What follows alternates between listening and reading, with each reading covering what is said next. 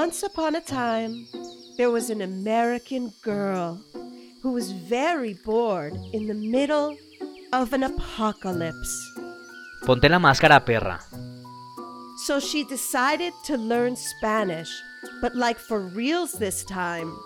That's when she met A Colombian dude, but not just any Colombian bro. She met a very, very, very bad bitch. Au. Au. Ya Eso entiendo, eso es como te- eso es como tú levantas tus hombres. Pues si quiere que le aúlle, yo le aullo, bebé. Freddie was her new teacher, and he realized something about them right away. Mmm, me parece que eres una aficionada a la arepa, ¿no? No te preocupes. A mí me encanta el chorizo. Qué chimba, ¿no? Ya somos una familia arcoíris. After one million super fun, totally gay, anything will be said lessons, the gringa could speak some pretty decent Spanish.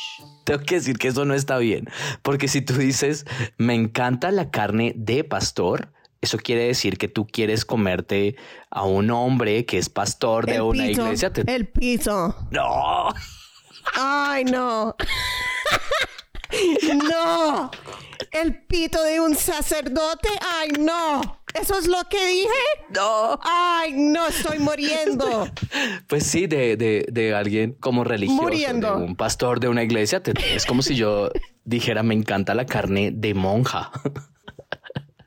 and she decided to bring this discovery back to America.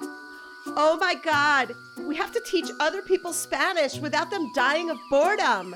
Si sea posible, si se puede, si podemos. Cariño, no se dice así, se dice si fuera posible, si pudiéramos.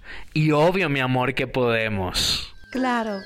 Y ahora las correcciones serán para todos.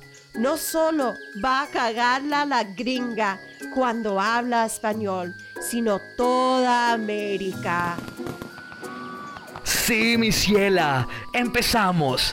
This is my gay Spanish coming to you every Wednesday, everywhere you listen to podcasts. ¡Empezamos!